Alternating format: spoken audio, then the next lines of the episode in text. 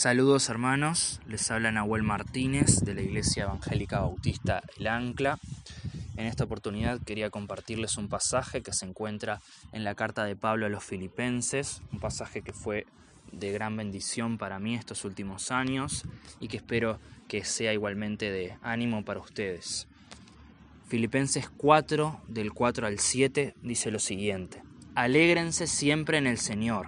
Insisto, alégrense que su amabilidad sea evidente a todos. El Señor está cerca. No se inquieten por nada, más bien, en toda ocasión, con oración y ruego, presenten sus peticiones a Dios y denle gracias. Y la paz de Dios, que sobrepasa todo entendimiento, cuidará sus corazones y sus pensamientos en Cristo Jesús. El apóstol Pablo escribe esta carta estando en prisión, habiendo pasado por un tiempo de extremo sufrimiento, y le escribe a los creyentes en Filipos que también están sufriendo y que también están siendo perseguidos. Teniendo esto en cuenta, es realmente asombroso ver cuántas Pablo exhorta en la carta a los filipenses a alegrarse, a estar alegres. Y así es como empieza este, este pasaje. Alégrense siempre en el Señor. Insisto, alégrense. Este, este imperativo, esta necesidad que Pablo comparte, está en otras de sus cartas, como por ejemplo en Primera de Tesalonicenses 5:16 que dice estén siempre alegres, o en Romanos 12:12 que dice alégrense en la esperanza. Y esta exhortación se encuentra también en muchos lugares de la Biblia, como por ejemplo en el Salmo 97, como una invitación a alegrarse en, en el Señor en tiempo de gozo, o en Nehemías 8, que se encuentra como un mensaje de ánimo para confiar en Dios en los momentos difíciles. El Señor Jesús también animó a sus discípulos a alegrarse. Y, este estar alegres como un imperativo a veces puede resultar en una, en una pregunta, en una interrogante. ¿Cómo podemos estar alegres en medio del sufrimiento? El apóstol Pablo continúa este pasaje explicando esto con detalles. No se inquieten por nada, más bien en toda ocasión, con oración y ruego, presenten sus peticiones a Dios y denle gracias. En otra versión dice, oren por todo. Y justamente la oración es la herramienta que tenemos como creyentes para conocer a Dios, para estar pendientes de lo que Él está haciendo y para poder alegrarnos, porque sabemos cuál es, cuál es su plan, dónde termina. Sabemos que lo que nos espera y justamente es lo que, lo que Pablo dice en el versículo 5, el Señor está cerca. A pesar de, todo lo que está sucediendo, como, como Pablo eh, dice en otro momento, eh, esto no, no, no es ni, ni, cerca de, todo lo que, lo que vamos a, a recibir y todo lo que vamos a vivir en el cielo. Y el plan de Dios para nosotros es que estemos alegres, que nos gocemos mientras mantenemos esa mirada en Dios. Y esto lo hacemos presentando nuestras peticiones al Señor con toda oración y ruego y dándole gracias. Este, este gracias eh, el griego lo, lo, pone como, como, una, como un acto de adoración, como una forma de adorar a Dios mediante la gratitud. Primera de Tesalonicenses eh, lo explica un poco más, eh, de manera más extendida diciendo, den gracias a Dios en toda situación, porque esta es su voluntad para ustedes en Cristo Jesús. Es la voluntad de Dios que le demos gracias. La acción de gracias es también un imperativo, una necesidad que tenemos como, como sus hijos.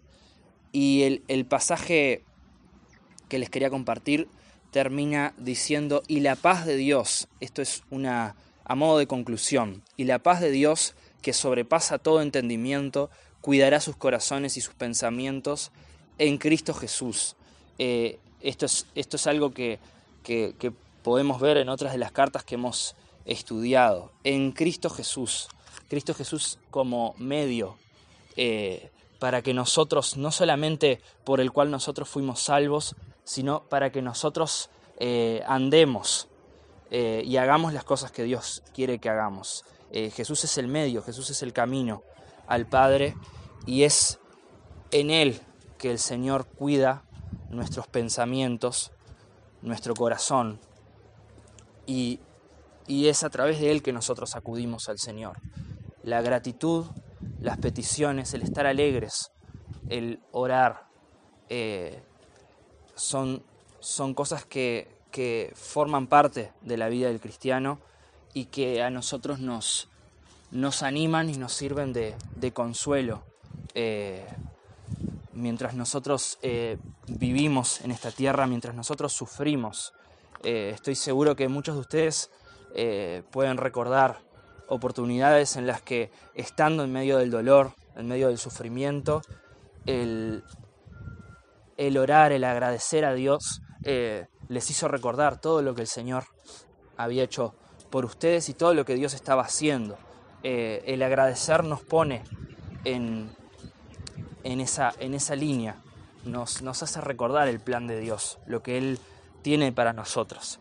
Y, y para terminar, eh, el apóstol Pablo va a seguir hablando acerca del pensamiento, de en qué pensar. Y esto es algo que, a mí me fue de mucha bendición cuando, cuando leí el pasaje hace un par de años, el, poder ver, a veces como, como, como personas estamos acostumbrados a, a, manejarnos por, por las emociones y, y a veces cuesta entender que, que el estar alegres no tiene que ver con una, con una emoción o no tiene que ver con el resultado de lo que nos sucede en el momento, sino que estar alegres es una decisión, es un, paso de confianza, de esperanza, eh, teniendo a Dios eh, presente.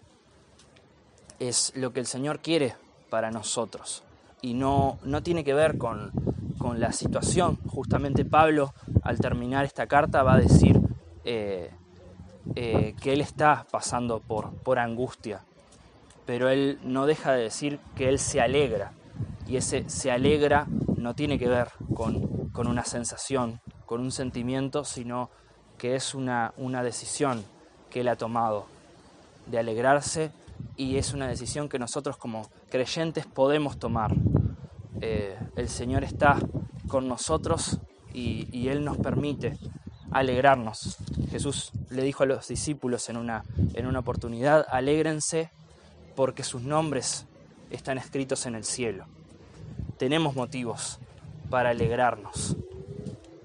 El Señor está con nosotros y, y tenemos motivos para para compartir nuestras cargas y ser de, bendición, eh, edificar a nuestros hermanos, a nuestros hermanos de la iglesia y, ser luz en, los lugares en donde nos encontremos. Así que los animo a que estén leyendo la carta a los filipenses, los animo a que estén meditando en esto, que estén recordando que, que es decisión del creyente el, estar alegre. No es una emoción, sino que es una decisión. Es un paso de confianza en Dios. Y, bueno, les animo también a que estén escuchando eh, los demás devocionales eh, y a que también ustedes estén acercando sus reflexiones eh, para, para, que, bueno, para que podamos seguir edificándonos como iglesia y compartiendo nuestras cargas. Eh, si estás en un tiempo de sufrimiento, no dudes en comunicarte con el pastor, con los líderes, con los hermanos de la iglesia y, y seguí trabajando este, estar alegre como, como una decisión eh, tuya en medio del sufrimiento. Bendiciones.